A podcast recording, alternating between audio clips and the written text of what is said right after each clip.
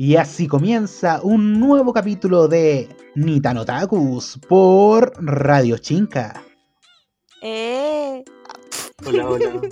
Eh, eh, eh, eh, eh, eh, ah. ¿Qué quiere Lupita? Ta, ta. No sé. ¿Qué le pasa a Lupita? ¿Qué Eso habla tan Ah, mal de nosotros, ya. no nos sabemos ni una canción básica de carrete, weón. Nos falta No, carretear. mira, a mí ponme la guitarra de Lolo. Me, ponme la guitarra de Lolo y te la canto. Yo te la pongo. Cama. Oh, Ordinarias. No, no, no, no, no. Ahora pertenecemos a una radio. Sí, ahora tenemos que manejar nuestro lenguaje soez y vulgar. Porque estamos en Sí. Radio Carabineros de Va- Chile.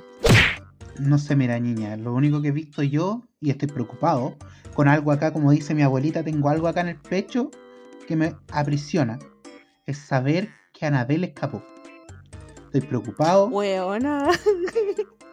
porque ya no se puede empeorar más este 2020. No se escapa ahora una personificación demoníaca. Bien, bien. Bravo mundo, bravo. ¿Sabéis qué? Dicen que el tema de Anabel es como el suceso de agosto. Yo creo que el suceso va a ser cuando aparezca. Weón. Uh, Pero te cachaste que como, Julio. Le encontramos al lado de tres cadáveres. Oh. Pero te caché que Julio fue como súper relajado, como que la gente en Julio estaba así como piola, porque la curva iba recta, como que teníamos la wea del 10%, terminó bacán porque lo aprobaron, y de repente agosto fue como karmático, así como, toma, te devolvemos todas las weas pum. que no, Si sepa- que no pasaron en Julio. Así. este 2020 yo sé que nos trae más sorpresas. Tenemos explosiones, tenemos, tenemos un espíritu diabólico que se escapa. Pucha, ¿qué, qué viene ahora? Ahora viene un terremoto. Créanme, se lo doy firmado acá, acá, acá. Y empieza a temblar mientras grabamos esta wea, así empieza a temblar. Y nosotros en vivo, en despacho, en el in situ. Me están temblando Aquí. los cachetes, me están temblando los cachetes.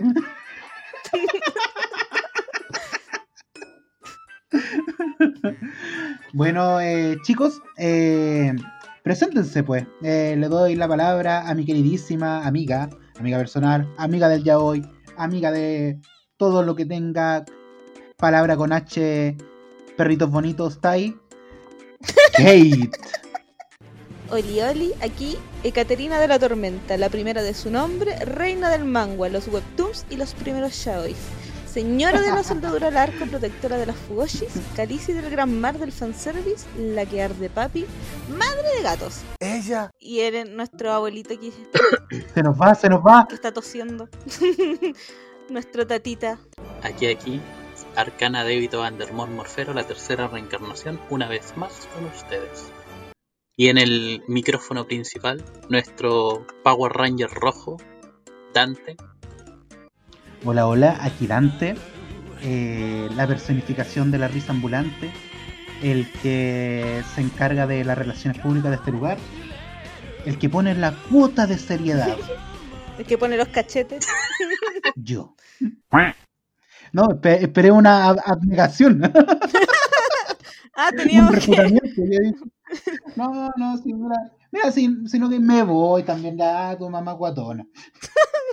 Ordinario. Diciendo partamos esta weá bien, partamos esta weá ordenada, estamos en una radio, weón. No, tu mamá es guatona, chao.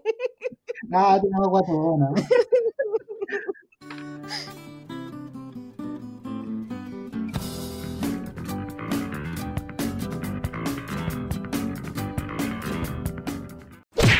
Y así comienza un nuevo capítulo lleno de contenido adicional. Y esto no es un DLC. Nintendo Takus, versión eventitos.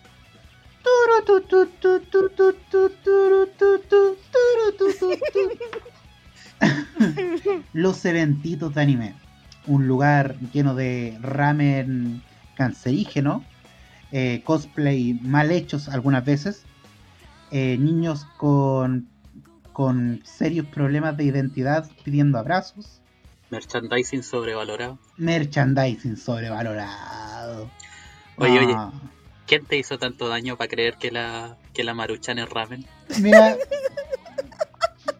no te voy a decir nada, eh, porque harto rica que, harto rica que, y uf, cuando estáis aburridos no tenéis que tu comer, mamá. es algo. Es guatona.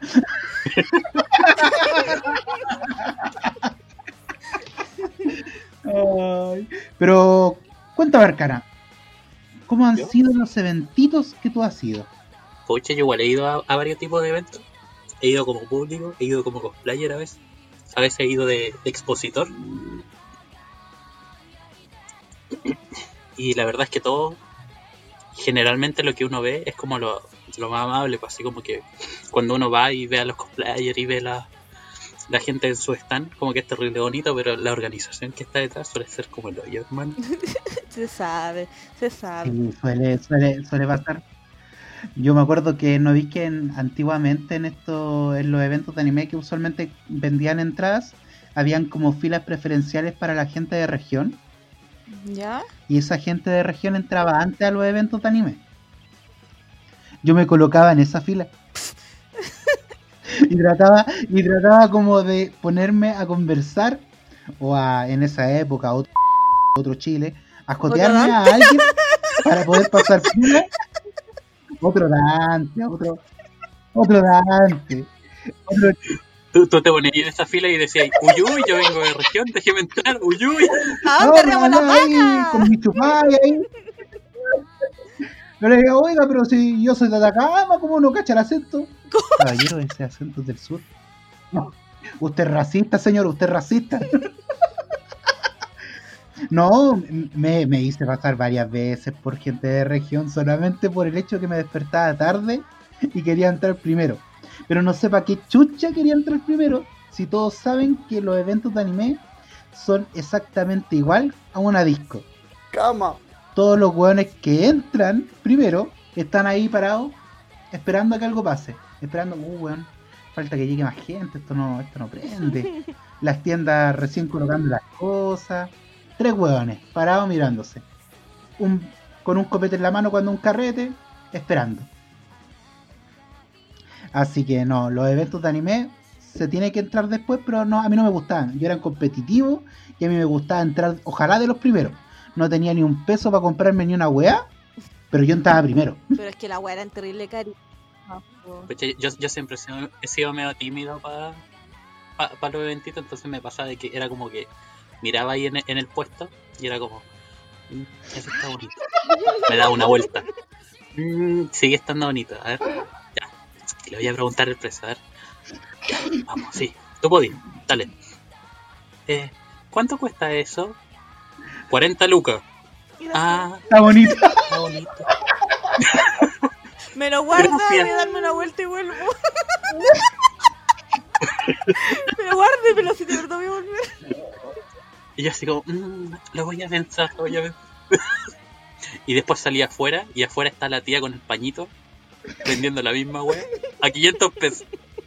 La bandana de Naruto, Oh, la, la famosa bandana de Naruto. ¿Tú eras más de el símbolo normal o el símbolo tachado? Porque uno cuando tenía ahí el, el tajo acá era porque Eh, era el- rudo. el que, el que el que fuera más barato nomás. O sea, tu, tu identidad se calificaba por el precio nomás. lo que está, lo que tu bolsillo. Porque, porque más encima uno se pega el pique, se, se, se come esas filas culiadas asquerosas todo el sol.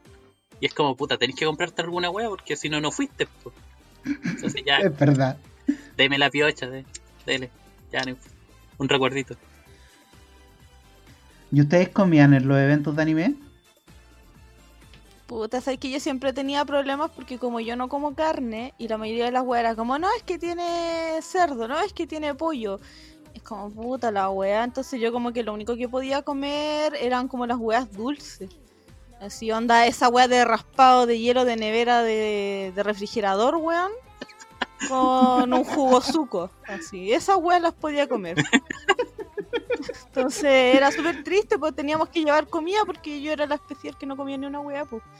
Me encima que tú intentabas ir como a los lugares así como que hacían estos intentos de Made Café, que en realidad eran así como cuatro mesas culiadas como con dos sillas y estas weas como de colegio encima. Y no sé, pues, tenía que entrar, ¿cachai? Y te pedía yo, no sé, una, un trocito de torta con un café helado, weón, que la weá eran así, pero la torta la compraban en el Unimar. O no sé, weón, como que el cafecito era en polvo y te lo servían y por esa weá te cobraban como 15 lucas. ¿Cachai? Entonces era como, ¿para qué? Pues weón, y tenéis que hacer una fila para entrar a esa weá, tenéis que comer tragando porque te dejan estar como 5 minutos y decir, te decían, ya es que hay más gente afuera, tiene que irse. Ya, vaya, vaya, vaya, vaya, como afuera. Entonces era como, puta la weá. Pero es que como no entendía ahí, ese era el café con pierna de los otaku. Hoy me acuerdo, eh, fue en un anime expo que vino una exponente del main café de Real japonesa a Chile. Pero te juro que la tipa como que tú estabas ahí como a 20 metros de ella y olía a, a kawaii. No sé cómo explicar el olor a kawaii, pero es que tú la veías y es como que algo a ti se te paraba el corazón. El El corazón. corazón, El corazón. El corazón. el cocoro. El Doki corazón, Doki. ah. Doki Doki. Pues. Yo volví a creer en la humanidad. Me volví heterosexual gracias a ella. no. Broma. ¿Y qué opinan ustedes de estos niños con cartel, esto de abrazo gratis? Eh, no, de los de abrazo gratis. Abrazo gratis. Es que, weón, hay de todo en esos carteles y a mí me dan una vergüenza ajena. Esa gente, tú- no sé si alguna vez a ustedes les pasó que estaba, que veían como un grupito que andaba con una mantita encima, entonces era como únete a la mantita y eran así un séquito de sacos de weas corriendo y arriba Oh. traían una mantita así con la mano. Oh, conchetumare. No, y un olor, y un olor a rodilla, a, a pelitos de, de pubertad. Es horrible. que la gente en ese tiempo no, andaba no. como con la misma polera un mes seguido, era como, es mi polera favorita. Yo por lo menos si andaba con la misma Oye, polera, ¿para qué me weón, peláis? ¿Verdad? El único weón que tiene dos poleras. Pero la lavaba, la lavaba. eh, pero yo, weón, yo tenía una polera favorita de Naruto, ¿cachai? Pero yo la lavaba, o sea, yo la ocupaba dos días y la lavaba. Y después la volvía a utilizar, ¿cachai? Yo la iba lavando día por medio, una wea así. Pero a esta gente no, como que la usaba todos los días igual. Qué asco. Como bueno, taco. Sí, a eso lo veía en, en el evento del sábado, que el evento del sábado sol- solía ser más caro. Mm. Por algún extraño motivo, el evento del sábado siempre era con la entrada para acá. Y el evento del día domingo era el gratis. En un colegio de Puente Alto, limitando con las afueras de Santiago. La wea por renca, así como a la chucha al mundo. Oye, oye, limitando. ¿Cómo Puente Alto limita con Renca? No, yo estoy dando otro ejemplo. Yo sí sé Ah, cómo es el mapa de ejemplo, ah. Santiago. Ah, bien, bien. A ver, ¿qué limita con Puente Alto? Tu mamá. Clases de geografía con Kate. Mira, está Puente Alto, Uh, está, está Puente Alto, está San Bernardo, creo. Es que, Mira, es que yo no voy para esos lados. Querido público, Kate está googleando. No. Kate está googleando. No. Puta, es que sabes que yo no voy para Puente Alto. Oh, oh, perdón. Perdón, niña de Anime Expo y Anime Anime Festival. Bueno, yo lo único que iba era. A la Otakutón. ¿Cuál es el otakuto? Ah, ¿Eh, ¿Nunca fuiste a la Otakutón? no. Los otakus reunían sus buenas lucas en la Otakutón. No te. No te pasí malo hecho. Es que yo tampoco era de lucas. ir mucho Yo a tenía- eventos. Yo tenía un amigo que me comentó que, que en sus tiempos recios fue, fue como guardia de uno de estos eventos eventos otaku. Y me contó de un evento que yo no, no tenía idea, ni idea, que era un evento que eh, duraba dos días, pero que incluía la noche. Uh, sí, sí, sí, sí, sí. Siempre quise ir a eso. Y me contó una historia del terror que tenía que ir a- así como correteando a los cabros chicos de los rincones porque se ponían a toquetearse. Ah, Así como Yep. que tenía que echarle agua a los weones. Así como, ya, sepárense. gato en leva. ¡Ah! Se me quedaron pegados los cabros, weón. Algunas fueron agua caliente. Eh, yo mm, una vez me iba, me iba a juntar con una amiga para ir a ese evento. Pero, onda, me arrepentí. Después dije, no, mejor no. ¿Del amigo o del evento? De las De las dos. dos. eh. Dije, mm, dije mm, un evento nocturno y yo le dije, pero no tengo saco de dormir. Me dijo, no importa. Tengo un amigo que es el saco de dormir es de él.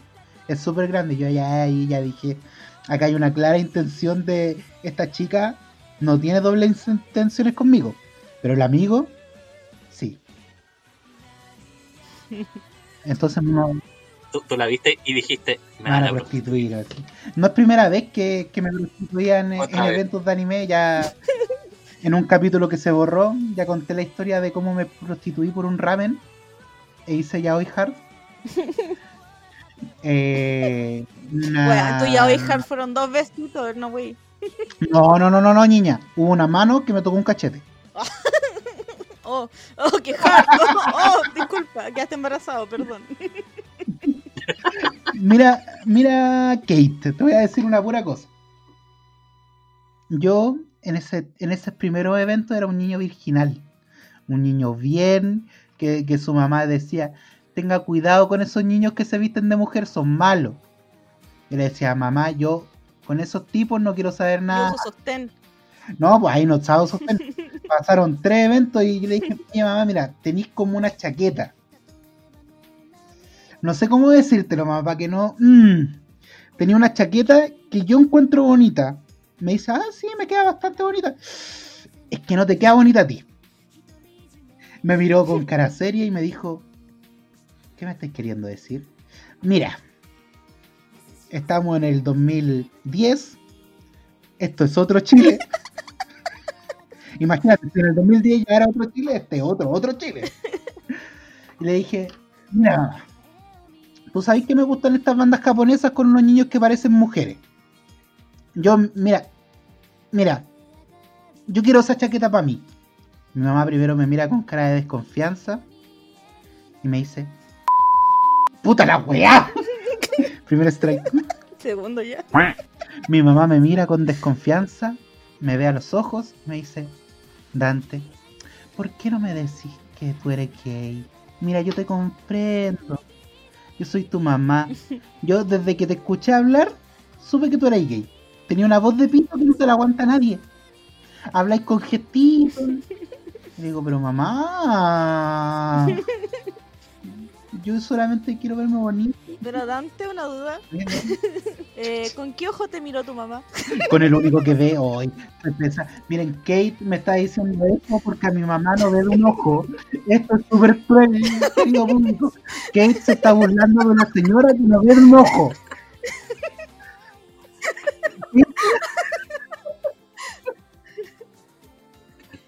Hay color, yo igual, yo igual, Oh, yo igual le decía a mi mamá así como, oh mamá, esa chaqueta larga que tenés, préstamela. Me decía, ¿y por qué la querés? Porque los hueones bacanes van con chaqueta larga, pues yo quiero ser como Neo, ¿cachai? Y era, guay, ya, tómala. Y ahí yo iba con mi chaqueta larga así, uf, iba hackeando en la calle así. Terrible embolado. Oh, y sí, cuando andaba con esas chaquetas largas negras en verano con 30 grados de calor. Oh, qué horrible.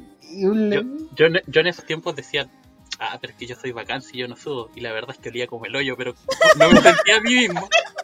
Y así como, ah, yo soy bacán, yo puedo andar con ropa negra con 40 grados de calor encima. Soy bacán, no pasa nada. Presta para acá el axe, presta para acá, pásame el axe chocolate, pásame el axe chocolate, pásame el axe chocolate. Sí, bueno, entre chocolate es terrible malo. No sé qué es peor, si fuera Axel o que fuera de chocolate.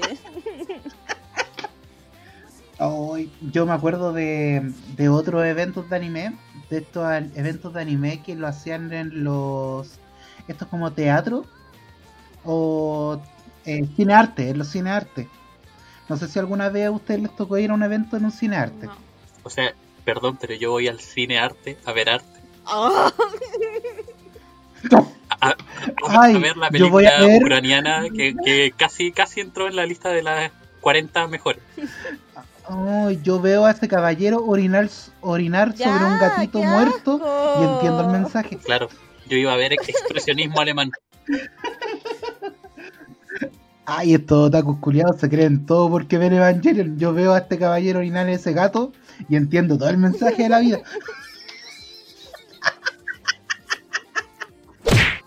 Los concursos en sí son un personaje. Y ahí hay mucho que de qué sacar. Estaba el típico concurso del ramen picante. Sí. Ay, esos concursos tóxicos que tú sacrificabas ahí tu boca y posiblemente toda tu digestión por un set de 5 stickers. De la waifu suprema. Un set de 5 stickers. De la waifu suprema. Ese, ese mismo coso de sticker, tú ibas al, nego- al, al Eurocentro, afuera, esos niños que se ponen con todo su merchandising, y te lo vendía todo en 500. Pero tú no. Tú pasaste la vergüenza de comer ramen, de quedar como hambriento, porque obviamente hay dos formas de que tú participes en esos concursos. Bueno, no hay comido nada en todo el día, o bueno, a mí me gusta llamar la atención. Las dos. Y ahora el- la primera opción. Oh, yo, yo tengo una historia con eso de los ramen picantes. Una vez, una vez acompañé a un, amigo que estaba ayudando a otro amigo, que a su vez estaba ayudando a otro amigo, que se había puesto como con, una especie de puesto que vendían ramen slash maruchan en uno de estos eventos. Y la cosa es que, no sé, había comprado, no sé, 14 cajas de pollo, de camarón, eh, de carne, picante y no sé qué. Entonces resultaba que eh, como la gente veía el paquete de Maruchan no le compraba, pues entonces lo que él hacía era que abría la Maruchan y te lo metía en un en uno de estos platos de, de poliestireno, ¿De Plumavit? de Plumavit, claro. Y afuera le ponía así como ramen de pollo. Y pucha, por, por, por ese proceso de, de traspasarlo, como que le, le agregaba un, un poquito el precio. Pero la cosa es que como la gente no está no le gusta mucho el picante, siempre se queda con, con más de estas sopas de picante. Entonces lo que él hacía es que la- a las de picante les ponía otro rótulo, así total, así como... Así como, no, esta es de pollo, pero y le ponía un interrogante. Entonces tú ibas y le decías así como, oye, ¿y qué onda? ¿Por qué esas son tan baratas? No, es que esas son al azar. Te puede salir cualquier sabor. Mentira, todas, todas, todas eran picantes porque eran las que no se vendían. Estrategia de marketing, pero ahí brígida, muy buena. Entonces la vendí un poquito más barata y tú te, te ibas así como, oh, te puede salir cualquiera. ¿Te aceptas el desafío? ¡Oh! Todas eran picantes, las que, nadie, las que nadie quería. Pero obviamente af- afuera había que, había que, que escribirle. Entonces fue como, oye, ayúdame a escribirle esta cuestión. ¿Qué le escribo? Me dijo, no, no, dale, cualquier cosa. Si estas son la- las especiales las especiales al azar. Y es como, bueno, pero si todas son las mismas. Son las especiales al azar, así que da lo mismo lo que le escribas. Y fue como, ya, pues, a ver, escribámosle. Me gusta el yaoi, Sí, que se estepa. Naruto no es tan bueno, Cama. este sabor se llama lágrimas de Shinji. ¡Qué buen nombre! Y, y así estuve, pucha, un ratito como escribiendo weá en, en Ilapor de la supuesta sopa, bueno, ramen, ramen misterioso. Así que si alguna vez ven a un weón, ¿Y no les llegó nunca una demanda del CERNAC? Salubridad. le tendría que llegar a, to- a todo, el, a todo el evento, pues si todo el evento era trucha. ¿A ustedes les tocó vivir una época en que los eventos hacían como este especie como solteras, solteros, solteras sin compromiso? Pero versión otaku. No. ¿Tu mesa pide, weón? No, no, no, me- era un... Pucha, no sé si vieron eh, el, el, la- el programa de la... No, po, el programa de la hija del Mario, Mario Kreuzberger. Ah, la Vivi Kreuzberger. La Viviana Kreuzberger. Exacto, tenía uno que era soltero y soltera sin compromiso. Creo que así se llamaba, creo que así era. Donde Ya. participaban varios otakus. Eh, Esta es la versión de los eventos de anime, obviamente. Y esto usual- este concurso usualmente era cuando partía el evento. La cosa es que unían a parejas solteras y teníais que pasar supuestamente todo el evento con la persona que te emparejaran. Y después cuando terminaba el evento como que volvían a reunir a esas personas y les preguntaban, como que las entrevistaban y decían, oigan, ¿cómo estuvo su cita? La cosa es que Dante participó. Era de esperarse. Esta, esta premisa fue para decir tu, tu anécdota, ok. Tuviste una cita ciega, eso. Corta, tuvo una cita ciega y... No, yo pensé que era mm, pareja... Está la niña, está el niño. Y no, Heteronormada. no, no era heteronormal la cuestión. Entonces me tocó con un... eh, en esa época quiero decir que era otro Dante. Era un Dante... Misógeno. Era el mismo Dante. pero con otro nombre. no, me tocó con un chico que era mayor que yo, era un senpai, y tuvimos una cita ciega, donde debo decir que lo pasé muy bien. Siempre te tocan personas mayores, ¿eh? Como que tenía ahí un problema con los sugar daddy. ¿A lo- a los Freud? Analicemos la falta de padre. Eh, mira, no, no quiero entrar en. Ya, la cosa es que la cita resultó bien, pero el evento terminaba con que tenías que darte un beso con la persona.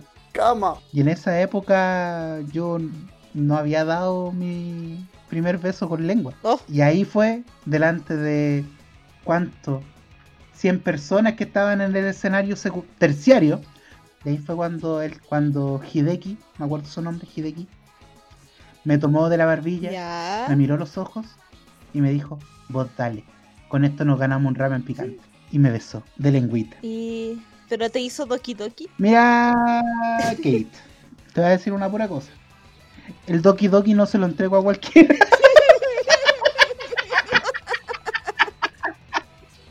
tipo besaba bien. Ya, pero cuéntame, Kate. ¿Alguna vez has tenido una cita ciega en un evento? Ah, claro, pásala rápido. Decía, oh, esto terminó, sigamos. no, porque es que yo renegaba de toda esa weá. Yo rechazaba toda esa cultura que sucedía ahí. Yo quería ir a los eventos a disfrutar pensando dentro de mi imaginario que los eventos eran así como las weas que ocurren en otros países que son bacanes, que es como tenía súper buenas estrellas, ¿cachai? En el escenario haciéndote canciones, cover, eventos, ¿cachai? que las tiendas son pulentas, que vaya a encontrar weas exclusivas, que vaya a ir a un lugar a comer una wea bacán.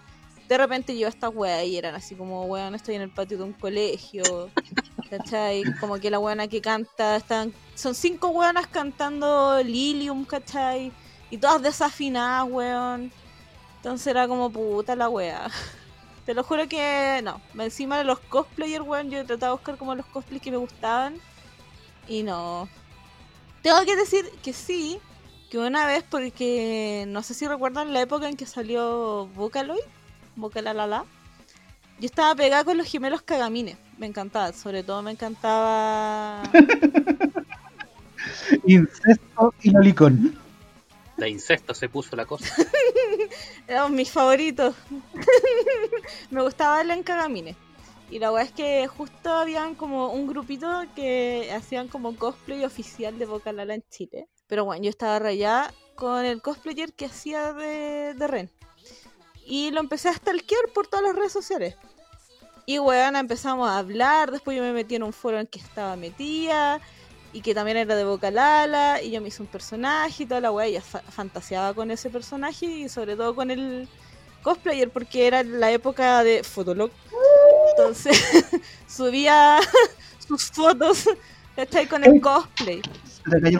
Y la weá es que subía su foto con el cosplay y toda la weá. Y así soñaba porque lo encontraba minísimo y toda la weá.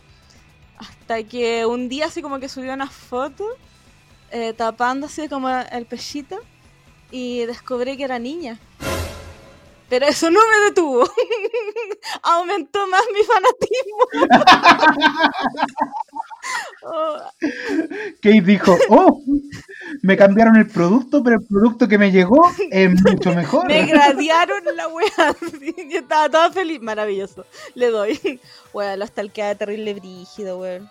Lo stalkeé, pero a tal punto que después lo empecé a seguir en Facebook y fue la peor Podríamos de decir que tuviste un, un otaku in love. Sí, brígido. ¿O es, fue love rígido? Yo creo que sí, porque, weón, pero me encantaba No. solo de cosplay. Yo lo veía en su traje de común y silvestre. Y era, no, esta wea sáquenmela de aquí. Lo veía en cosplay, waifu. waifu, waifu. Yo, yo quiero poner un poco la, la nota cosplayer. Eh, la típica de que, pucha, andáis con tu cosplayer, te piden foto y la cuestión. Y uno así como, ah, sí, demás, para la foto. Y de repente te dan ganas de ir al baño.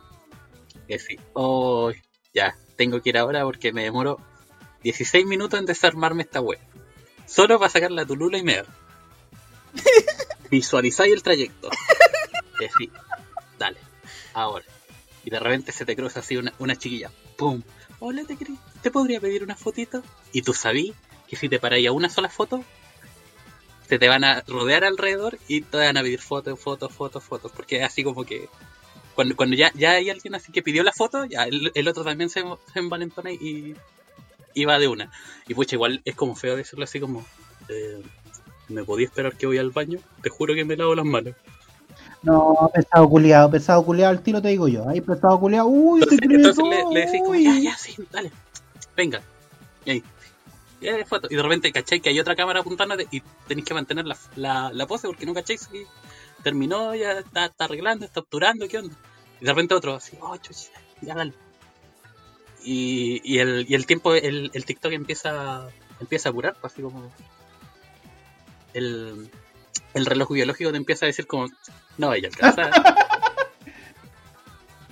¿Y llegaste al baño? Yo estoy esperando el rebate. No, no tiene remate, sí. Al, al- al final llegáis así, pero, pero como saltando. Ay. Muy bien. Hay algo que no puede faltar en los eventos de anime de calidad. No estamos hablando de esos de liceo. No estamos hablando de esos de cine arte. No, no, no, no, no. Estamos hablando de cosas más cuicas, pues, como Anime Expo, Anime Festival que se dejaron de hacer. Estamos hablando de los Annie Singers. Oye, ese que está entrando ahí es César Franco. ¿Te conseguiste a César Franco, Dante?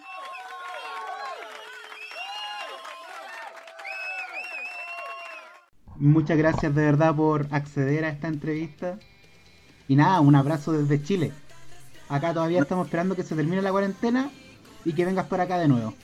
Ah, hermano, pero qué gusto estar aquí comunicados, amigo, ¿eh? Mira, básicamente quiero hacer como un recorrido por tu historia, hacerte las preguntas típicas que ya te deben haber hecho muchas veces, pero que quiero saber de ti. Sí, Sobre- amigo, claro. Y algunas preguntas como qué cosas se vienen a futuro, qué, qué canciones te gustaría interpretar y qué opinas actualmente de los openings que son, por así decirlo, oficiales en las series de anime. Ah. Por ejemplo, algo que mm, a mí me pareció totalmente, incluso un poco gracioso, es por Ajá. ejemplo que tu versión del opening de Dragon Ball Super Sí, es mucho mejor que la, la versión que salió para el anime. ya, amigo. Qué vergüenza, ¿no, amigo? Sí. Para los oficiales. Pero es que, ¿sabes qué, amigo? Hay un problema muy feo acá con respecto a que tú sabías que el, el doblaje es muy mal pagado. ¿Sí? Es muy mal pagado el doblaje, muy mal pagado. Entonces, los actores de doblaje se... eh, se... eh, o sea, su, su mejor paga de los actores de doblaje es las convenciones. Ya veo. Y ellos son muy de la idea de ser un eh, medio cerrado. Ah, ¿Sabes lo que es un medio cerrado? Mafia. no, me imagino.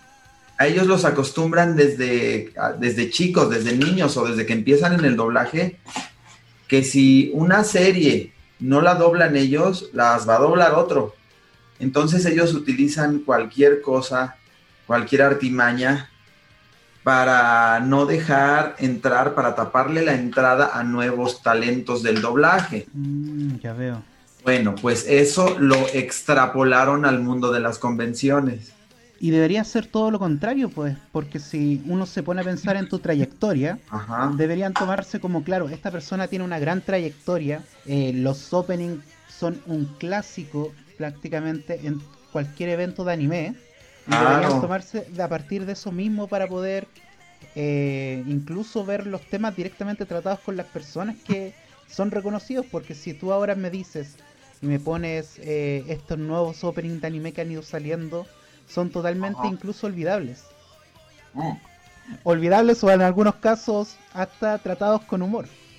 Sí, y sabes que hay otra cosa que es peor.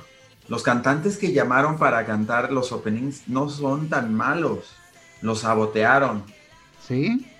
Usaron el autotune para sabotearlos, para desafinarlos. No, no. O sea, eso es lo peor. ¿Tú has tenido contacto, por ejemplo, con el que canta el opening del Dragon Ball Super? ¿O lo conoces? por ahí por el Es- mundillo de Anison. Claro, claro, claro, claro. Al, a Josafat Espinosa, al, al que canta el Opening 1. Y eh, quiero decirte que hasta él ya fue a Chile, creo, una vez. ¿Sí? Bueno, por lo menos yo no lo, no lo ubiqué cuando vino a Chile. Y quiero decirte que no, no canta tan mal. No, sí, no era un tema de que cantara mal. Es que muchas veces, por ejemplo, algo que estábamos muy acostumbrados con todos los openings de nuestra infancia, era un poco, por así decirlo, la pasión que se le colocaba al momento de cantar. Eso, y es que obviamente, este, si le daban un trabajo a un director vocal, ¿cuál es la lógica? Que vas a dar lo mejor, ¿no? ¿Correcto? Y vas a, vas a hablarle al mejor cantante y vas a entregar un trabajo bonito para que sigas siendo llamado como, eh, como director. Sin embargo, en esta ocasión, este, el, el tra- el buen trabajo era sabotear al cantante para que no haya más gente trabajando en convenciones, para que no les quitaran las convenciones a los que normalmente van a convenciones, ¿me explicó? Sí. porque este lo, o sea, cuando, cuan- antes de que entráramos nosotros los cantantes a las convenciones, solo estaban los actores de doblaje. Mm, Y entonces, cuando entramos los cantantes al mundo de las convenciones, los actores de doblaje se sintieron celosos y desplazados. Entonces, ¿qué pasa? Que vienen unos openings de, de un Dragon Ball nuevo y que Dragon Ball tú sabes que es garantía en Latinoamérica. Sí. Entonces lo que hicieron fue, eh, obviamente, no llamarnos a nosotros, que somos los cantantes que hemos tenido eh, temas oficiales, y le llamaron a gente nueva a la que podían engañar. ¿De, de qué forma? Pues los dirigi- medio dirigían, cantaban rápido, y luego en la mezcla los saboteaban. No, correcto. Entregaron un trabajo mediocre, o, o sea, muy mal, amigo, muy mal.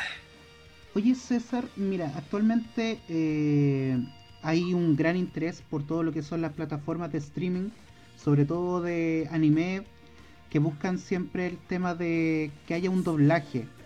Por ejemplo, está sonando mucho la nueva plataforma que se va a estrenar en México, o no sé si se estrenó, eh, de Onegai Anime, Ajá. nuevas eh, empresas que ven su foco en el anime. No sé si actualmente están en conversaciones, por ejemplo, con alguna de ellas para poder cantar algún opening.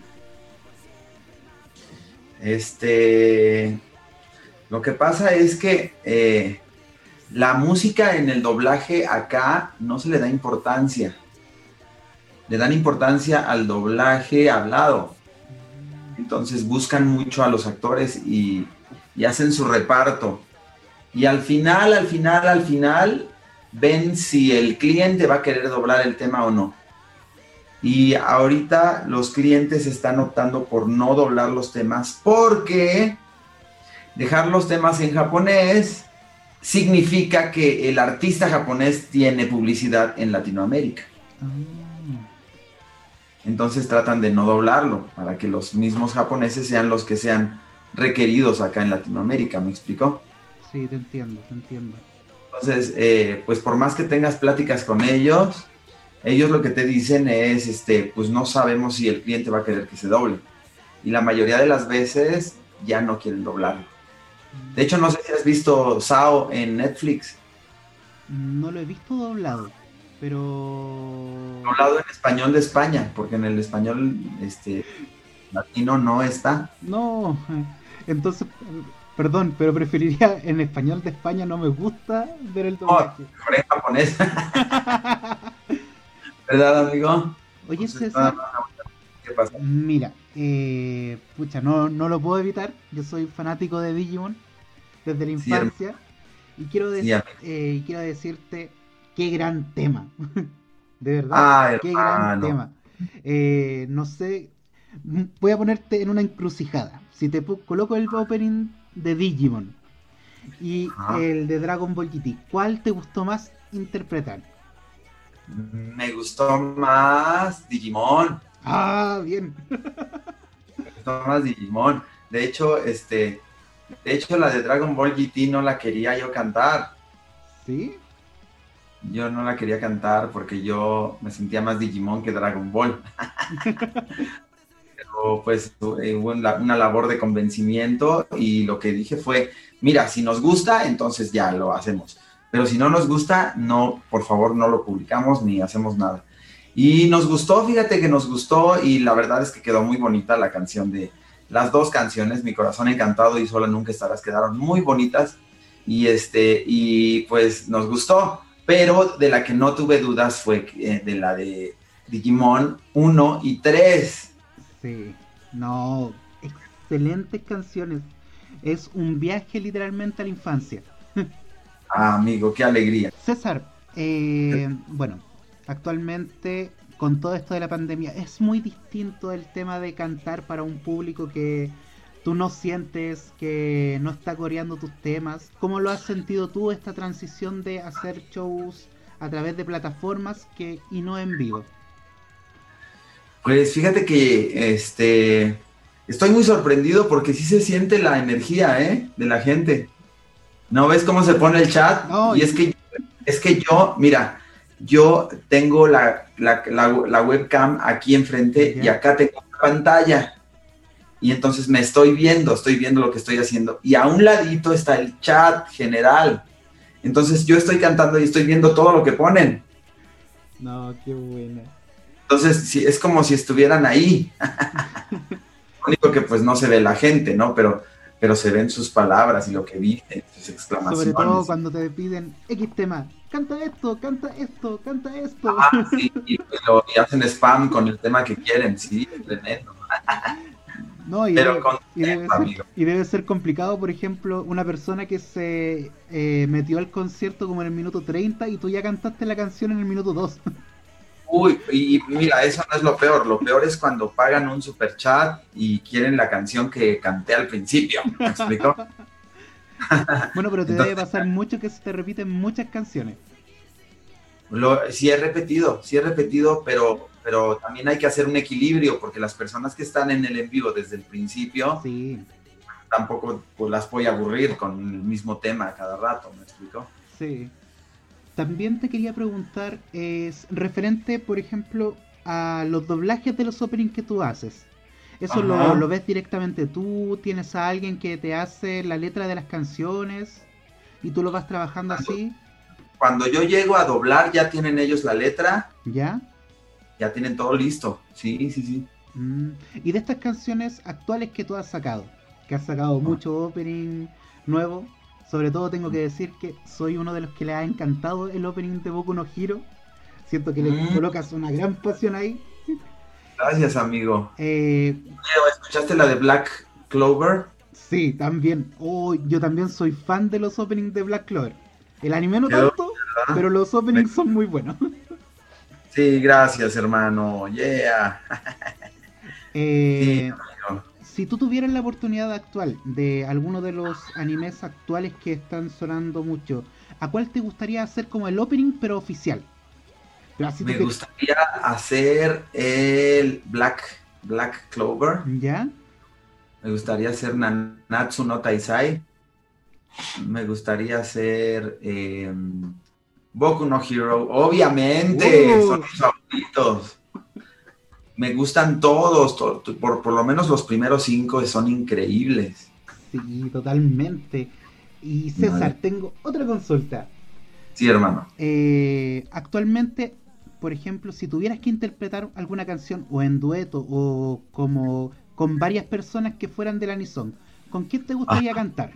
Pues mira, me llevo muy bien con Luis de Lille, que estuvo de invitado en mi último concierto. ¿Te acuerdas? lo vi. Este, con Marisa de Lille, con Maureen Mendo, con. Puede ser con Jade también, la de Ranma. Puede ser con Gaby Vega, la de Shaman King Oh, y, e Inuyasha. Puede ser con. eh, con. eh, no, no, no, déjame recordar quién más está. ¿Con quién más? Con Jade, con Marisa, con Mauren Mendo de Caballeros del Zodiaco. Es un gran amigo, un hermano. Este, pues con el que cantó el opening de, de este de Dragon Ball Super, el 1, me llevo también muy bien. Pues con quien sea, hermano, con quien sea. Mm. Y tengo otra consulta. No sé si tú, por ejemplo, a mí sí me... Lo que me gustaría es siempre como un dueto tuyo con, Ajá. no sé si la ubicas que ya está muy alejado del mundo de Anisong, Jessica Ajá. Toledo. Ay, es chilena, ¿verdad? Sí, también. Sí, estaría bonito. César, eh, Sí. ¿cuál es para ti tu anime favorito? Este, ay, es que son muchos. Mira, me gusta mucho Dragon Ball, me gusta mucho Digimon. Es que son varios, ¿eh? No puedo, no podría decirte uno más. No, es Por- totalmente son- difícil. Ahorita estoy viendo Sao. ¿Y qué te pareció? Está genial, está genial. Tiene sus altas y sus bajas, ¿eh? Porque unas partes son muy shonen, de mucha acción y de mucha fuerza, y otras, y otras partes son muy shojo, parece anime de niñas, ¿me explico? Sí. Con hadas y con alas y con... Ese es mu- Sao en la temporada 2. rosa.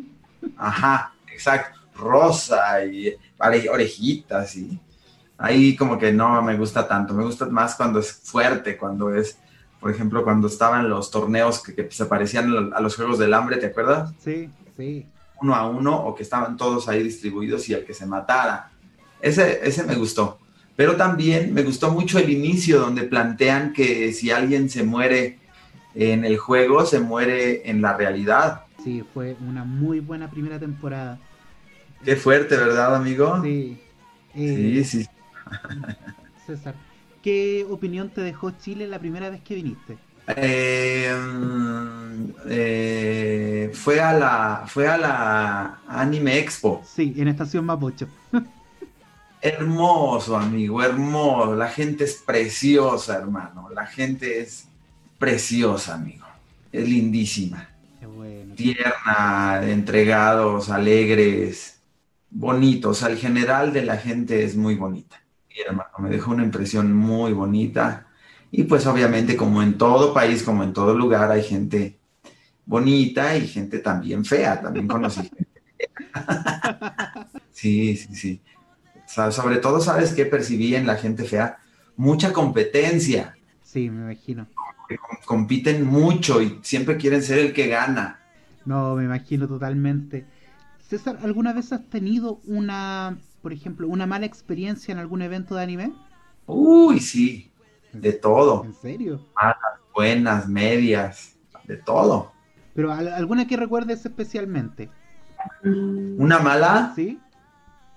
a ver, la más fea fue cuando me fracturé, cuando me caí del escenario. Oh, Eso fue en Perú. Eh, y, pero de ahí, ¿cuál otra ha sido mala? Este, ¿cuál otra ha sido mala? Pues, sobre todo, ¿sabes cuál es? Cuando, cuando no hay dinero, cuando no, cuando el organizador no cumple lo que se pactó. ¿sí? ¿Te ha pasado muchas veces eso? Varias veces, sí, sí, sí, sí, sí. Mm, Varias veces. No, qué mal. Espero que no te haya pasado en Chile, por favor. Este, no, no, no, en Chile no. Muy bien. Chile no me... Este, oigan amigos que están escuchando este podcast, estamos platicando bien a gusto, este, muy contentos, ¿verdad, amigo? Totalmente, totalmente entregado. Muy felices y, y, pues sí, sí he tenido experiencias feas y, y este, pero la más fea fue cuando me caí del escenario. Me imagino, total. Pero fue cuando tú ya estabas cantando. Ya estaba cantando, lo que pasa es que eh, las luces estaban muy fuertes y no había eh, algo que indicara en, en, qué momento acababa el, el escenario. Ah, ya veo. Eh, César, de, Dime. por ejemplo, de los openings que tú has cantado, ¿cuál Ah. es el que menos te gusta? El que menos me gusta, Difícil pregunta. déjame pensar. Es que sí está muy difícil tu pregunta, porque eh, yo canto casi, yo canto temas que, que escojo y que me gustan. Es muy difícil decirte cuál no me gusta. Me gustan todos. ¿Cómo ves, hermano? Y de las series actuales, ¿Cuál es la que más te ha llamado la atención? Eh, eh, ¿ves ¿Has visto algún anime actual de los que han salido estas últimas temporadas? Fíjate que ah, últimamente he estado viendo cosas en Netflix, ¿Ya? eh, bueno, de lo, de lo más comercial que hay en Japón, eh, y que no está en Netflix, es Hataraku Saibo. ¿Ya? Y está- he estado viendo las películas de, de, de, de Estudio Ghibli. Oh, altamente recomendadas. Sí, sí, sí, están muy buenas, muy bien hechas, muy... Tienen mucho mensaje. Sí, sobre todo mensaje, es lo que más uno rescata de, del estudio Ghibli. Y sobre todo la animación. La animación es brutal. Sí, hermano, sí, sí, sí, sí, sí. Es increíble, increíble. Muy bien, César. Eh, ¿Qué más, hermano? ¿Qué más? ¿Qué más, amigo? César, eh, nada, agradecerte, si en realidad era una entrevista cortita que tenía preparado y pucha, eh, no solamente agradecerte por el tiempo, de verdad, cuando tú me respondiste y me dijiste que sí, no me lo esperaba. Ay, amigo, pues me da mucha alegría, hermano, que, que este, que podamos tener esta pequeña convivencia Sí, y, y esta conversación, esta conversación. y créeme que Este- cuando vengas a Chile voy a estar el primero ahí, el primero en la, en la vista ahí levantando la manita. Ujú. No, yo creo que totalmente que te, que te van a invitar nuevamente. Más les vale, diles. No, totalmente. Ahí, ahí vamos a tratar de, de hablar con algunos organizadores de eventos de anime. Sí, amigo. Nada, eh, me gustaría pedirte un saludo para nosotros, Sí, Nitano. Takus. Ajá, pues amigos, soy César Franco, quiero mandarles un saludo, un abrazo muy fuerte a Anita Notakus, que eso me suena a ser todavía más otaku. Totalmente. normal. Les mando un abrazo fuerte, de verdad, hasta allá. Hasta, no creo que solamente se centralicen en Chile, porque ahorita las redes sociales ya nos globalizan. Entonces, todo, a todos los que pertenecen a esta eh, increíble asociación Nita Notaku, les mando un abrazo fuerte y toda mi energía y les recuerdo que si ustedes lo desean, pueden volar. Muchas gracias, César. Realmente te pasaste. Muchas gracias por tu tiempo. Eres una gran persona. Ah, hermano. Este, no, pues gracias a ti por la oportunidad de, de expresarme y ojalá pronto tengamos oportunidad de, de no, de volver a vernos, porque ya nos vernos. Exacto. a vernos por allá y que me inviten a, a otro evento allá en, en Santiago. Eres de Santiago, ¿verdad? Correcto, de Santiago de Chile. Muy bien, hermano. Pues saludos a todos por allá y bendiciones. Y, en- y estamos en contacto para hacer a lo mejor otro podcast. ¿va? Estamos en contacto, César. Un gusto y muchas gracias por tu tiempo. Gracias a ti, hermano. Un abrazo, amigo. Muy bien, chicos, ¿qué les pareció la entrevista a César Franco? Coméntenme, comenten. ¿Qué, qué, qué tal yo como, como entrevistador? Eh, Da- Dante, ¿Sí? ¿tú de verdad tenés contacto con gente poderosa como para invitarlo? Mira, ¿Es verdad que nos Yo- dicen por interno que vaya a programar un evento sorpresa? Sol- ¿Solo para traerlo a él? Ya que se lo prometiste, de que iba a hablar con los ejecutivos más poderosos de este país. mira, tengo acceso a Vaya, vaya a hablar con tu tío Lucic. Radio Chinca me dio permiso, Radio Chinca me dio permiso. Mira, cualquier cosa le echamos la culpa a los, a los tíos de Radio Chinca no. claro, va a salir este capítulo y nos van a eliminar por siempre. Ese fue nuestro nuestro paso por la radio. No, Dos capítulos. no, mentira, Chao. mira, mira, tengo, tengo unos contactos. Tengo ahí un, un amigo que tiene una empresa de confort. Yo creo que más que incoludidos. incoludido. Mira, tengo unos contactos por ahí. Tengo- Oye, no, sé que hablando en serio, yo, yo, yo no conocía a César Franco, pero es un clásico. O sea, cantar Digimon a las 3 de la mañana en el, en el carrete otaku es un infaltable. Es, el opening de Digimon es eh, esa canción de mm, Porque un amigo es una luz brillando en la oscuridad. La de cuarto medio. Exacto, es eso para un otaku. Y la canción de mm, y el, y el ending de y el opening de Dragon Ball GT es esta de los enanitos verdes. Mira, esta esta- Sí, canción que se poco, esta canción. Googleala. eh, Lo está Ay. buscando. esta canción, po. Pucha, no sé por Estuve leyendo tus viejas cartas. Donde me hablabas del amor. Pero Esa otra canción de cuarto medio, pues weona. tocó nuestra puerta. Dante, tú ya sabes lo que pasó con el último karaoke. Viste, estoy cantando mejor para que no me corten la weá. Para que no me corten la weá. Ay.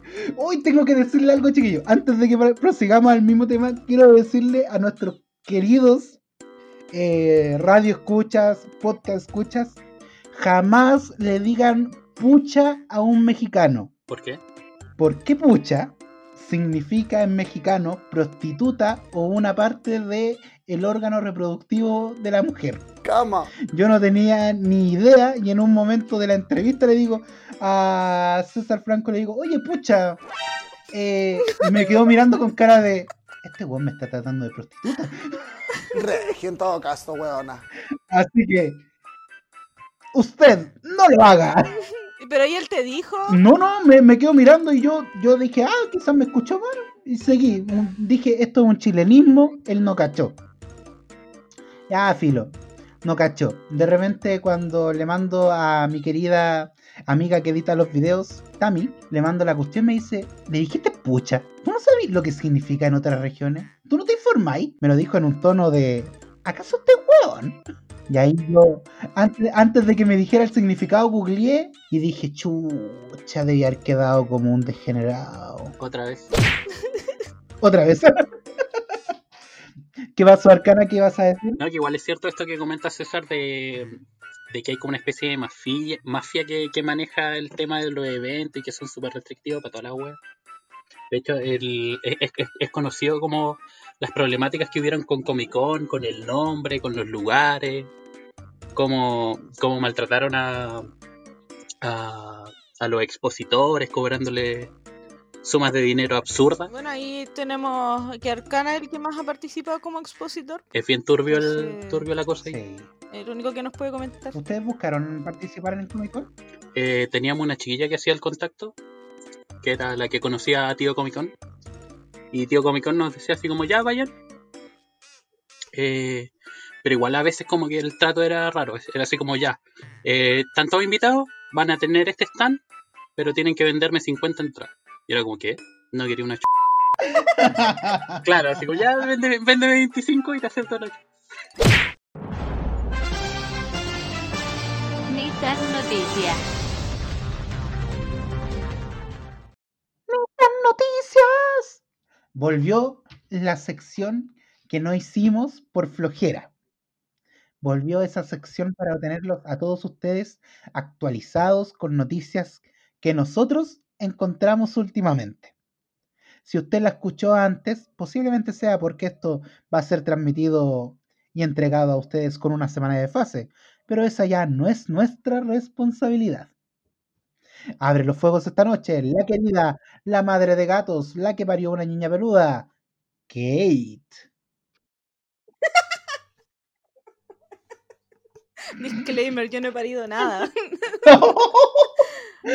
De esta pucha no sale nada. Oh, ya. Esa parte se va a borrar. Escucha.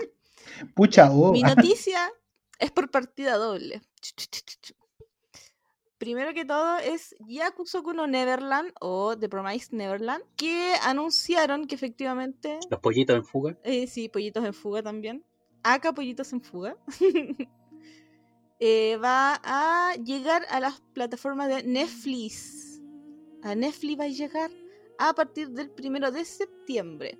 Así que la gente que no la pudo ver por Crunchyroll o que tampoco la pudo ver gratis en internet en cualquier página, la va a poder ver en Netflix, la primera temporada. Así que los que quieran volver a repetirse el plato igual lo pueden hacer porque se supone que ya para finales de enero del 2021 se anunció la segunda temporada. Que aquí yo creo que la mayoría de las personas que eh, leyeron el manga saben más o menos de, de lo que va. Y los que no, tratamos el arco de los niños cuando ya logran escapar de esta casita, de la casita de los dulces, y se adentran al bosque donde los espera un montón de cosillas muy divertidas. Mm, ¡Qué diversión ser perseguidos! ¡Woo! Así que eso. Eh, yo lo subí igual esto a nuestro Instagram porque había una hermosa imagen de Emma. Me encanta Emma, weón. Como personaje encuentro que es muy bacán ella. Porque siento que sale un poco de los canones o de los clichés que tienen generalmente los personajes femeninos en los animes. Sobre todo los shonen, que generalmente el personaje femenino suele ser relegado como a algo de relleno o que tiende a ser como a complementar algunas falencias que tienen como los protagonistas. Entonces como que generalmente pasa un poquito desapercibido si, si no es que es por waifu. En este caso no, pues, o sea, ella es la que lleva la batuta y la que... Igual es waifu. Ay, weón. Tiene ¿Qué? como 12 años. Arcano, por favor. Está muy. Qué vergüenza, te voy a mutear, Arcana. Ay, Yo lo que iba a decir eh, referente a Emma es que si bien se escapa de los cánones que uno está acostumbrado a ver de mujeres en anime shonen, sobre todo de la shonen jump, ella sí entra en todo lo que es, eh, por así decirlo, la personalidad típica de un personaje de la shonen. Sí, Es decir, es un personaje que es bueno a morir, es un, cora- un pan de Dios. Si ella puede salvar a todo el mundo, lo va a hacer. sí, o sea, Spoiler lo hizo. spoiler, sí. Pero realmente sí, o sea, Emma sale un poquito de, de como el personaje femenino cliché y nos viene a refrescar y a mover un poquito el piso, a entender que realmente como que de verdad va evolucionando y que tenemos que eh, salir un poquito del personaje masculino que la lleva y entender que también hay personajes femeninos que pueden hacer lo mismo. Entonces, votemos a Sakura, por favor, y elevemos a Emma, Queen Emma. Aunque yo tengo que decir que yo soy fanática del rey Kate, ex, Tienen 12 eh, por favor. Tienen 12 Norman, años. eso. La- el mismo audio de la arcana. Bueno, espera, yo para mí terminaría feliz que, que fuera Emma, o sea, Rey y Norman. Ese para mí es el chipeo absoluto. Cumpliendo 18 años de edad. Sí. o sea, legalmente cuando sean mayorcitos. Eso. Ah, y la otra noticia que se me estaba quedando un poquito en el tintero es que anunciaron porque se supone que van a hacer eh, la, la exhibición especial de Yakuza Kuno Neverland, que esto va a ser para... ¿Dónde está esta? La estoy leyendo, sí. se supone que va a ser como para finales de diciembre, por ahí va a ser la exposición y que van a sacar un capítulo adicional, porque el- recordamos que el manga terminó en el 181, y nos van a regalar un especial de lo que sucedió después del 181, que va a ser un capítulo de 19 páginas, donde yo espero que me muestren qué es lo que realmente sucedió, porque me quedó como un poquito inconcluso el final. Así que ojalá me den un poquito de relleno del bueno, con harto fanservice. Y eso, esa era mi, mi única noticia en realidad. Noto que estás bien preparado. Mira, no soy soledad neto, pero lo intento. Ella. Dante, ¿qué noticias nos traes? ¿O qué ni tan noticias? Bueno, eh, cada vez ya falta menos para la última película de Gintama. Para la gente que sigue Gintama, eh, esto nos viene diciendo el autor y el anime prácticamente una vez cada seis meses. Pero esta, si prometen, esta película si prometen que va a ser el final, final, final de la obra. Ya sacaron un nuevo spot de la película donde justamente sale Gintoki y compañía comentando exactamente lo mismo. Que nadie les va a creer que esta película es un final porque ya lo anunciaron en la película anterior que era el final. Nada más que decir, solamente decir que esto ya se estrenaría el próximo año por el 21 de enero. Y esperemos que coronavirus no la atrase, por favor, coronavirus, no atrases este estreno porque por lo que se ve va a ser bastante bueno y sobre todo si abarcan el arco final de Gintama. Oye, 2021 está lleno de promesas, o sea, muchas series y películas se postergaron para el próximo año. No, va a estar terrible ese año. Va, va a ser como, hoy estreno hoy día, mañana también hay estreno. Pasado mañana, uff, estreno. La gente ya no va a querer ir al cine. y cuéntanos, Arcana, tú, ¿qué ni tan noticia nos tienes preparado esta noche? O día. Como ni tal noticia, eh, apareció, salió, se reveló la cuarta temporada de El Ministerio del Tiempo. Y usted dirá, ¿por qué es tan importante esto? Porque esta temporada se demoró dos años y siete meses en salir. El Ministerio del Tiempo es, un- es una serie que está inspirada en una serie de cómics españoles que trata de que en España hay un ministerio que se dedica a, tener- a mantener la continuidad espacio-temporal en los sucesos históricos de eh, España y, Europa en general. Está llenísimo de personajes bien, bien interesantes como Velázquez como, como un alivio cómico y, y, otros personajes bien reconocidos de la historia. O sea, hay, hay un paseo también, por ejemplo, por lo que es el, el escritor de, de Don Quijote. Hay varias cosillas bien interesantes por ahí. Cervantes, gracias. Pero se demoró harto en salir. Ahora la gracia, bueno, no sé si la gracia, pero la, mm, la serie estaba dividida. Eh, hubo un momento en que no pudo conseguir el casting que debería, entonces tomó un rumbo totalmente diferente al de los cómics. Y ahora vuelve a aparecer con su cuarta temporada, así que hay que echarle un ojo.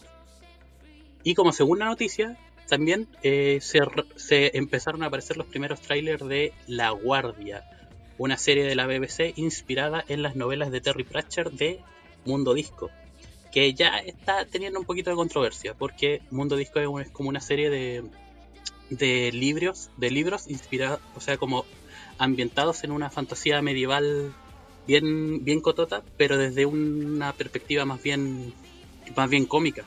La gracia es que, por ejemplo, hay, hay historias de, por ejemplo, el, un mago poderoso, pero que no puede hacer magia porque eh, tiene pánico escénico, de la muerte que se aburrió de su trabajo y, lo dejó botado porque a- para seguir su sueño, entonces ya nadie está muriendo y hay un montón de historias que tienen que ver con, con, una estructura bien cómica de, de, de- de primicia. Sin embargo, lo que nos muestran el tráiler de la BBC parece ser algo más seriote, algo más, más I wanna be Game of Thrones. Entonces está generando controversia. Hay que ver cómo sale. Ese es el fin de las noticias. Oh.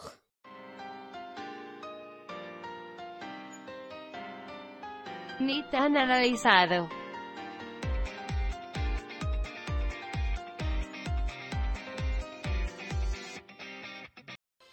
Yo tengo, yo tengo una mini historia con, con mi con mi búsqueda internautica de hoy día. Las voy a contar. No, no sé- qué tan graciosa, pero a mí me hizo una gracia terrible, pero quizás porque soy medio imbécil. Probablemente sea eso. Pero yo, yo, yo me puse a leerme la Wikipedia de, de Digimon, así como para refrescarme un poco la memoria, porque ya hace varios años que me vi la- las primeras tres temporadas. Y me pillé de que, por ejemplo, eh, dentro del, del mundo de Digimon se habla de que eh, uno de los múltiples orígenes que podrían tener los Digimones es que vienen de un, de un- como un virus, de un proceso que ocurrió en una computadora. A la computadora le llaman Yggdrasil, como el árbol de la vida de los nórdicos. Entonces yo dije Yggdrasil en azul y dije, me apetece más leerme mitología nórdica. Así que apreté y me puse a leer sobre el árbol de la vida de Yggdrasil. Te comentan de que eh, el árbol de la vida está custodiado por un gigante y que Odín va, va a pedirle consejo al gigante y le, le entrega uno de sus ojos a cambio de- del, del saber de, de. Y fue como, un gigante, qué raro, ver. ¿Ese no era Mimir o es otro? Exactamente. Ese gigante se llama Mimir. Ay, perdón, te spoileé la- Te, te mató toda la talla, Arcana, te mató toda la, arca- la talla. No, pero dale, si puedo seguir, por- porque por ejemplo, me hizo mucha gracia de que este gigante se llama Mimir y se, y se refieren a él como, como tal. De hecho, hay algunos versos de los vikingos que hablan de que cuando, cuando quieren conocimiento o quieren saber, acuden a Mimir. Entonces es, es- es- es normal decir, voy a Mimir para tener un buen juicio. Vamos a mimir. Ah, te refieres al, al, al acto de saber, de meditar bajo un árbol y saber, vamos a mimir. A mí me hizo mucha gracia esa estupidez. así como, Se llama Mimir. No, ya no, ya no me puedo tomar seriamente la historia nórdica. Bueno, entonces, ¿qué tiene que ver eso con Digimon? Que Mimir es el guardián de, de Yggdrasil. O sea, el usuario que manejaba la computadora que creó a los Digimon se fue a Mimir. No. Pero se llamaría No. Mimimor, Mimi, No. Mimi, Mimirmon, Mi- Mim- No, oh, no, no puedo. incluso Yggdrasil, si bien es un Digimon en teoría, eh, eh, su nombre es Yggdrasil y funciona como nexos para todos los universos de Digimon. Es decir, hay un solo Yggdrasil para todas las series de Digimon. Y ahora sí, en- entramos al ni tan análisis duro de, Digimon. Ya, una de las cosas que tiene Digimon y que eh, es, es- es como la trama recurrente es la idea de que el Digimundo está tan ligado, tan entrelazado con el mundo real que lo que pasa en el Digimundo va a afectar al mundo real. Esa, esa es la gran trama, la, la gran metatrama que tienen todos los Digimon. Y pucha, uno como, como creció en, en esta transición, para uno igual es rara esta cuestión. po. Porque para nosotros existía la vida antes de- del mundo digital, de internet, de, de la globalización y la conectividad. Ahora es, ahora es imposible, pues si se te cae, si se te cae el Digimundo de internet, te vaya a la reconcha tu madre. Entonces Digimon sí, tenía razón. El Digimundo es súper importante. Pero a mí me pasó de que, por ejemplo, cuando vi la 1 me, me gustó, pero ya cuando vi las siguientes, como que no me enganché, me pareció que la idea se había ido muy lejos. Pero es que la idea está tan bien hilada que, que uno como niño, yo creo que no, al menos yo no, no la supe ver. Porque, por ejemplo, uno de los, de los cambios que a mí me molestó mucho de, de este salto de generación es que de repente no habían Digimon. El personaje se transformaba en Digimon. El niño elegido se, se imbuía con, con- con la fuerza del Digimon. Y dije, ah, qué hueá más fome. Pero tiene una lógica. La lógica es que con, el, con la aparición de, de, de este mundo digital, digamos de la internet, poco a poco los avatares empiezan a cobrar relevancia. Tu identidad está relacionada con un avatar. No es una posición, eres tú. Y caché que esa relación tiene sentido en la cronología de Digimon. O sea, técnicamente, si nos vamos a los técnicamente, técnicamente, la primera historia de Digimon eh, nace con estos. Los que no tenían Digimon, ¿se acuerdan? Eh, Digimon Frontier. Con ellos nace la historia de Digimon supuestamente. Es porque no veis que en Digimon 1 te mencionan que hubieron. que te mencionan todo el tema de que hubieron como unos elegidos, todo eso supuestamente esos elegidos fueron los de Digimon Frontier. Pero en realidad después te explican mejor en la serie que eso no tiene mucha validez porque hay un multiverso en Digimon. Donde... Exacto, es un multiverso al final. Donde... Pucha, pueden ser incluso... Está el multiverso de los niños elegidos de la 1 y el multiverso de los niños elegidos de la 2. Se separan siendo que pertenecen a la misma línea temporal. Pero no hablemos tanto de lo técnico, hablemos de los sentimientos. ¿Qué le entregó para ustedes Digimon? ¿Qué, qué mensaje sienten que les dio? Esto va con nota. En Digimon 5 hay un tipo que le pega un combo en los hocico a un Digimon y le gana. ¿Cómo me explicáis eso? ¿Qué wea ese es One Punch Man? Mi Digimon. No, te juro, te juro, hay un tipo, el, el protagonista de las 5, que es uno de los niños elegidos, que ya no es niño, que se nota que debe ser como un adolescente, va y le pega un puñete a un Digimon y le gana. Y después te explican que, claro, tiene todo un tema metafísico, pero para mí fue tan choqueante ver a un tipo así humano, ni siquiera digivolucionado, no hay un puñete en el hocico. Y el Digimon así todo... ah, O sea, yo creo que igual te- de- dentro de todo, dentro de la lógica, igual tenéis que tener quizá en consideración el hecho de que el humano sigue siendo dueño del Digimundo. El que puede entrar al código, al Digicore y modificarlo. Es por eso que, que la serie se trata tanto de los elegidos, de quienes pueden modificar el mundo. A mí me pasó otra cosa también con Digimon, que siento que Digimon afectó tanto a mis relaciones sociales, porque siento que elevó tanto el concepto de amistad, que yo cuando era chico y me ponía a ver Digimon, yo decía, weón, tener amigos es lo máximo. Los amigos se protegen, como que elevé mucho mis expectativas de amistad por culpa de Digimon. Eh, El, el tema de la amistad siempre es el, el foco general, pero también tenéis que tener en cuenta de que, de que el público al que está pensada es más bien menor. Entonces, de alguna manera, tienen que meterte a este, este mensaje moralista, este... puta, no es como mensaje moralista, es como Eh, ay, eh, moralejas. claro, la moraleja esencial, porque finalmente la idea es igual igual entregar algo de contenido que, que, que va a quedar con, con el infante al, al que ve Digimon. Ahora, claro, ahora siendo súper estricto en, el tema de cómo se construye el Digimundo y cómo se, enti- se entiende esta relación simbiótica que tiene con el mundo real y este paralelismo que hace con, por ejemplo, la internet, a mí me, me resulta súper sospechoso de que el Digimundo elija solo niños y que no esté lleno de porno. Puta, arcana de nuevo. Oh. ¿Cómo todavía no te funan? Yo sabéis que busco a diario en la funa, arcana y después Arcana. por la weá de los niños, yo creo que igual es como para. No sé si será quizás un simbolismo en el sentido de el niño como esta inocencia propia de las personas o la necesidad de creer quizás. Porque es como la lógica de todos tenemos un niño interior.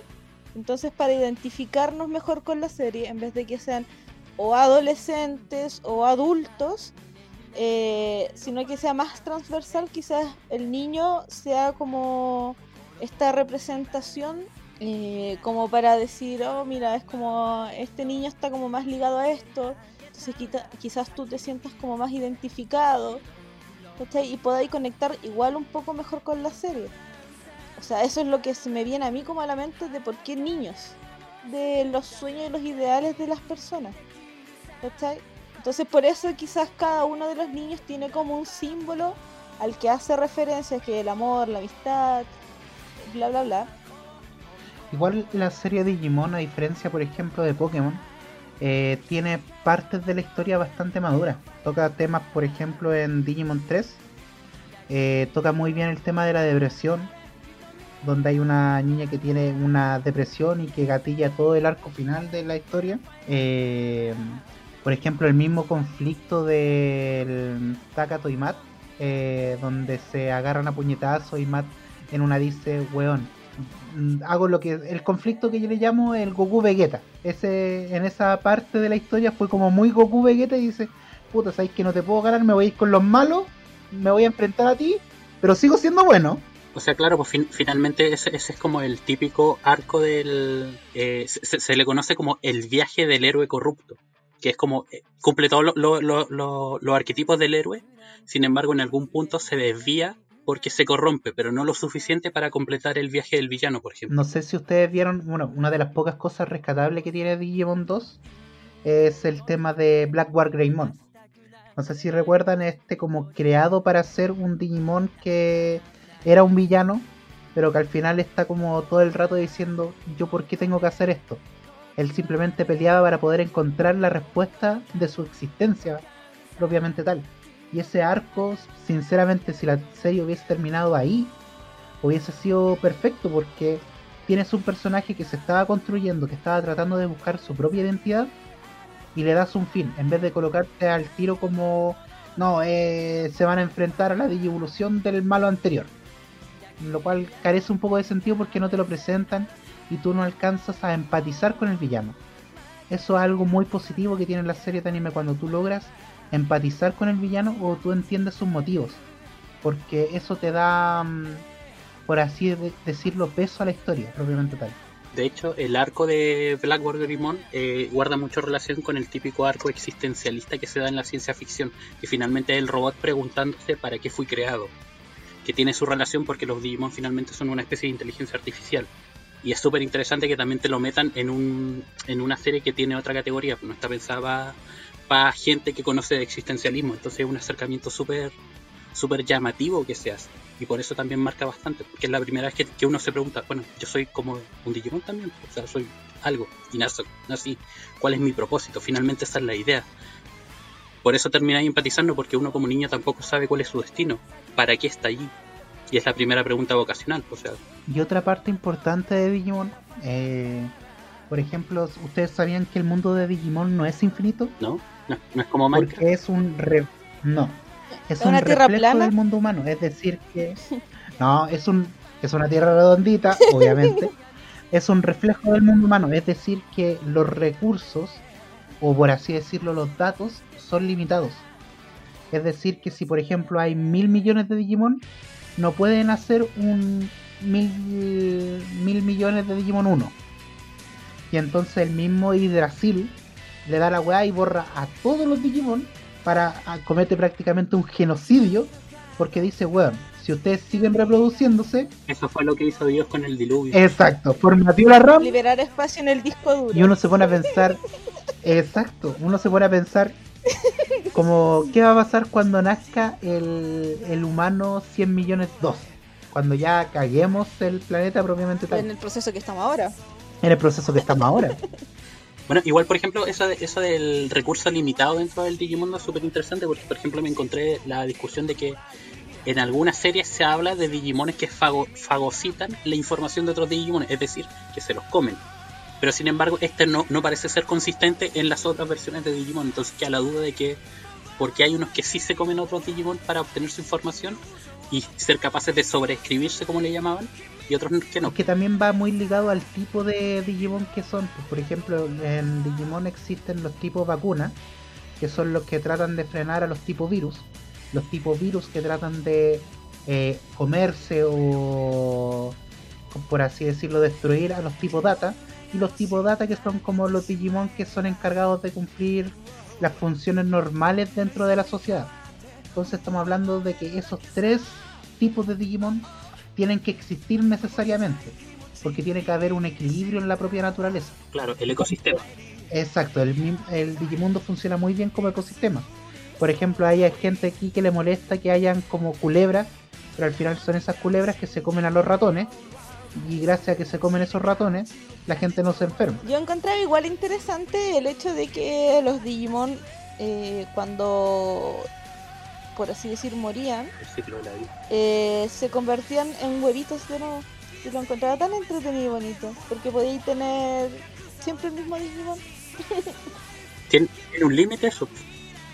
Sí, y por ejemplo es algo que nos explican muy bien en Digimon 1, pero en Digimon 1 sumo- supuestamente te dicen que el Digimon eh, conservaba todos los recuerdos que había tenido en su vida anterior.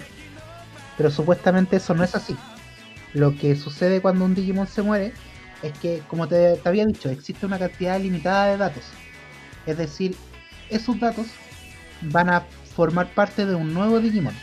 Pero no es que mm, el Digimon propiamente tal, eh, bueno, ahí entramos en una discusión de qué es la vida propiamente tal. Porque nace un nuevo Digimon, alguien que va a tener nuevas experiencias y va a tener nuevos recuerdos.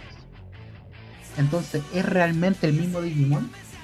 Aunque tengan los mismos datos. ¿Qué es la vida realmente? Discusión también es, es propio de la filosofía y eso es lo interesante que uno cuando empieza a analizar series para niños te encontrás con términos de filosofía bien, bien potentes. Por ejemplo, eh, con respecto a ese tema, ¿quién a ti te asegura de que la persona que se va a despertar cuando te vayas a dormir va a ser la misma que la que se fue a dormir? Chan, chan. Chan. Y eso, eso es un rollo en filosofía. Finalmente, ¿qué, ¿qué parte de mí es la que se, se conserva? ¿Qué parte de mí eh, no es perenne, no cambia? La esencia. Eso, eso lo encontré interesante. Porque igual le hubiese dado un giro, eso sí. Ponte tú a pensar, ya, se muere Patamón. Se muere Patamón cuando se transforma en Angemon. Y de un, del huevo, de los datos de Patamón, nace un nuevo Digimon. Que no tiene absolutamente nada que ver con los recuerdos del anterior Patamón y está ahí y TK tiene que enfrentarse a la realidad de que la muerte llega y que las personas después de la muerte no regresan. Y hubiese sido como interesante ver eso en la serie de anime. No sé si...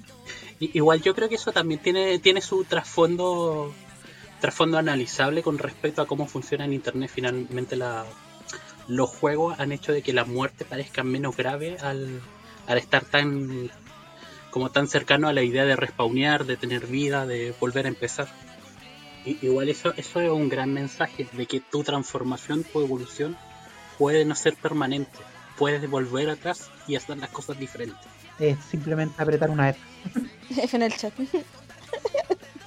o sea, yo creo que eso igual es brígido porque uno generalmente entiende que eh, la muerte en sí es parte del proceso de la existencia. Entonces, cuando llega la muerte, hay gente que cree que es como un final tácito y súbito. Pero aquí no está ese proceso porque tú después de la muerte tú ya tú haces tu duelo y después tienes que volver a tratar de ser una persona eh, sociable, de tratar de reinsertarte en la sociedad, ¿cachai? Y ser, eh, tratar de volver a ser como tú mismo dentro de esto. Pero como ahora está esta weá de que, no sé, pues tú apretáis un F5 y volviste de nuevo a ser la misma persona y seguís participando dentro de lo mismo, entonces no existe la muerte, sino que es como un ciclo eterno de lo mismo como que igual siento que hay como una despersonalización o una devaloración de la existencia en ese sentido. Porque ya puedes volver a repetir los mismos sucesos una y otra vez hasta lograr que sea como de la forma efectiva o de la forma que tú lo deseabas que sucediera, que fuera exitosa. Entonces ya la experiencia en sí perdió toda su o carece de significancia porque estás haciendo un ciclo repetitivo y no estás obteniendo un aprendizaje de por medio sino que solamente estás eh, tratando de, de lograr, ¿cachai? Como tu logro, valga la redundancia, pero no estás aprendiendo nada de por medio. Entonces, como que finalmente dejáis un poco de lado vivir la vida y solamente estáis cumpliendo eh, con un objetivo que no te genera ningún tipo eh, de, de emocionalidad o de crecimiento, ¿cachai? como que finalmente la existencia pasa a ser como, ah, eso, ah, me. ¿Sabéis que yo pienso que ahí es mismo donde fallan series como Dragon Ball?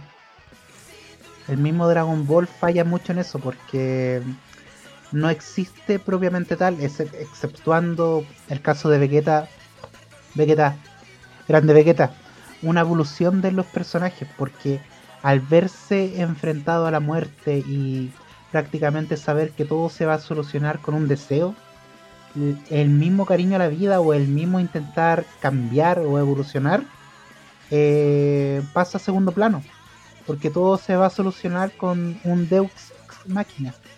Sí, pues, todos sabemos que cuando morimos nos vamos a un mundo Isekai donde vamos a tener un harem. Nos vamos a convertir en un slime.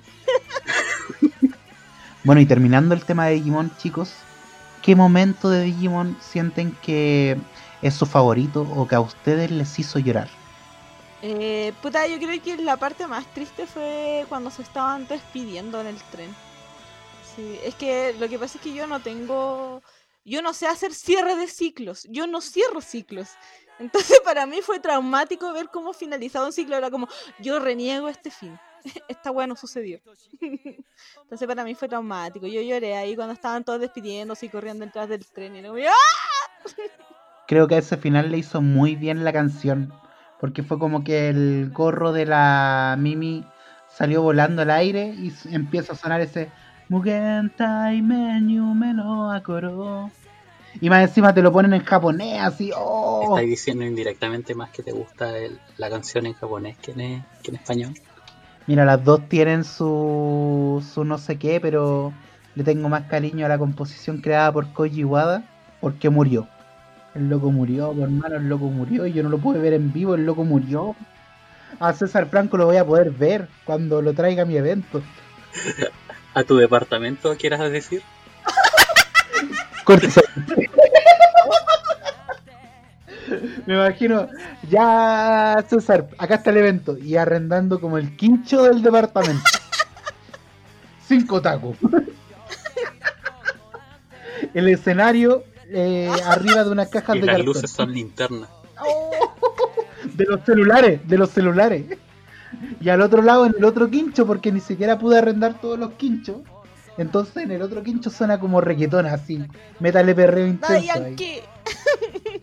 Ya vaya a ver cuando organice mi propio evento con juegos de azar y mujerzuela. Y va a ser en un colegio en Renca. ¿Puede ser? Puede ser. Si tenemos un auditor en Renca y tiene un colegio municipal de esos con números, ¿Cachai avísenos. que esa weá es súper cuica? Decir colegio con número. Oye, ya dijimos que íbamos a darle un cierre digno y mira la weá que estamos hablando. Ya, yo le hago un cierre. Eh, bueno, como con la conversación que hemos tenido podemos dar cuenta de que Digimon, a pesar de ser una, una franquicia que es conocida por, por producir mucho merchandising, eh, como que está pensada para vender, que está eh, pensada para niños también, eh, no deja de tener su trasfondo su trasfondo mucho más profundo, que, esa es un poco la gracia y, la idea de rescatar en esta sección ni tan analizado. Así que los dejo con la pregunta abierta de ¿qué simbolizan que haya llegado al Digimundo en sus camas? Para que la piensen, cranéensela. Ahora es cuando la aventura evoluciona. Bueno, eh, nuestros queridos Radio Escucha y Spotify Escuchas, estamos en el camino del héroe. Todavía estamos buscando el camino al contenido que estamos tratando de tener. En este camino tenemos distintos contenidos y ahora queremos entregarles un poco de nosotros, un poco de análisis y las risas no faltaron. Con ustedes, con palabras al cierre, Arcana. Bueno, querido Radio Escucha, eh, estamos muy agradecidos con su apoyo eh, que se sintió en la transmisión en la Radio Chinca, ya que no- nos entregaron por, por interno la data de cuántos nos escucharon. A ustedes, ocho personitas, las queremos. Ocho completos. Los otros lo dejaron a la mitad. ¿Y tú, querida Kate, palabras al cierre? Eh, yo igual estoy de, la, de las emocionadas, me emocioné. Porque considero que igual es un gran paso, ah, un gran paso para la humanidad. Lo que estamos haciendo. Que haya un círculo de gente que no conocemos, que nos quiera escuchar, weón, me impresiona. ¿Quién nos va a querer escuchar en nuestro círculo cercano? No me quiere escuchar ni mi pololo y me están escuchando weones que no los conozco. Entonces me impresiona. Quiero agradecer a la Cinta esta oportunidad. Y ojalá que duremos unos dos o tres capítulos más. Eh, gracias, querido Radio Escuchas, por la sintonía, por seguirnos en nuestro Instagram, que ya llevamos más de 500, más de 500 seguidores, muy bien ahí. Y nada, no olviden que para más contenido sigan nuestras redes sociales y nosotros estaremos tratando de mejorar porque ese es nuestro camino del héroe. Ese es nuestro camino ninja. Somos Nitan Otakus y este fue otro Nitan capítulo. Es probable que la puerta del Digimundo se vuelva a abrir, siempre y cuando los Digimon sean recordados, justo en el momento que lo desees. Dentro de tu corazón encontrarás... Supongo que ya lo sabes.